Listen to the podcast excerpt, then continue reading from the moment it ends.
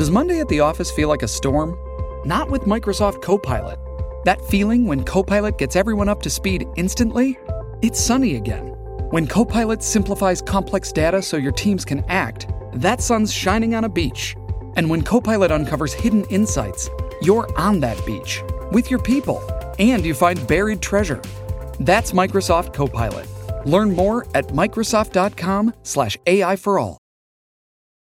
This episode is brought to you by JLL. Get an insider view into the world of commercial real estate with JLL's podcast, Trends and Insights The Future of Commercial Real Estate. Whether you're curious about making cities more sustainable, the evolution of office space, or AI opportunities, this podcast will help keep you a step ahead. Tune in for candid conversations with business leaders about the biggest trends impacting how we live, work, and play. Subscribe to Trends and Insights now at jll.com/podcast.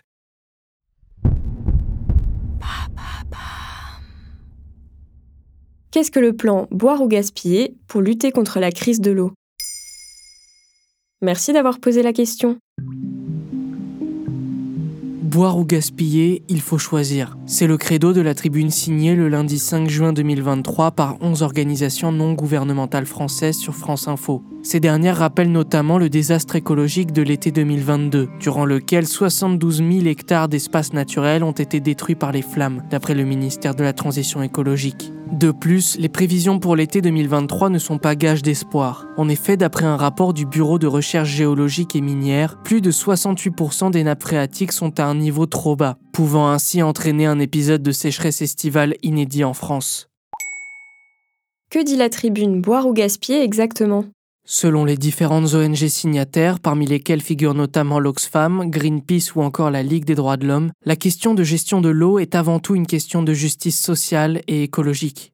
L'eau est un élément essentiel à l'équilibre de tous les écosystèmes naturels et un bien commun vital. Les enjeux de disponibilité et d'accès à l'eau pour toutes et tous deviennent cruciaux. Ils posent la question de sa juste répartition entre besoins essentiels et usages superficiels d'une minorité. En effet, pendant l'été 2022, 3 millions de piscines privées ont été recensées en France. Ainsi, dans leur tribune, les ONG françaises demandent au gouvernement de repenser activement les politiques publiques de gestion de l'eau. Et comment le gouvernement compte-t-il améliorer la gestion de l'eau? Dans une série de mesures présentées dans le plan eau du 30 mars 2023, le ministère de la Transition écologique affiche plusieurs objectifs. D'abord, réduire de 10% l'eau douce prélevée sur le territoire d'ici à 2030, et ce, pour tous les secteurs, c'est-à-dire l'industrie, l'agriculture et les ménages. Ensuite, pour éviter de futurs épisodes de sécheresse, le gouvernement prévoit d'améliorer le stockage des sols et des nappes phréatiques. Pour ce faire, il propose de mieux préserver les zones humides en France et même d'aider les particuliers à installer des kits de rétention d'eau de pluie. Enfin, le ministère de la Transition écologique souhaite préserver la qualité de l'eau afin de protéger les écosystèmes.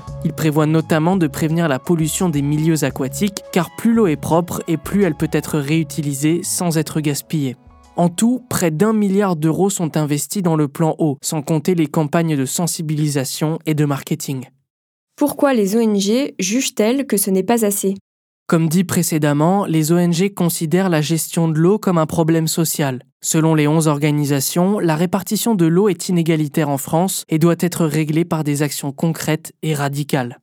Il est essentiel et urgent de placer l'intérêt général devant celui des classes privilégiées et des secteurs économiques polluants, afin de poser les contours d'une société de demain égalitaire et qui garantirait à toutes et tous l'accès aux ressources vitales comme l'eau. Et ce ne sont pas les 53 mesures vagues et non contraignantes du plan eau d'Emmanuel Macron qui nous permettront d'y parvenir.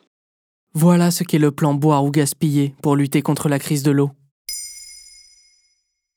Maintenant, vous savez, un épisode écrit et réalisé par Samuel Lambrouzo. Ce podcast est disponible sur toutes les plateformes audio. N'hésitez pas à répondre au sondage du jour sur Spotify. Et si cet épisode vous a plu, vous pouvez également laisser des commentaires ou des étoiles sur vos applis de podcast préférés.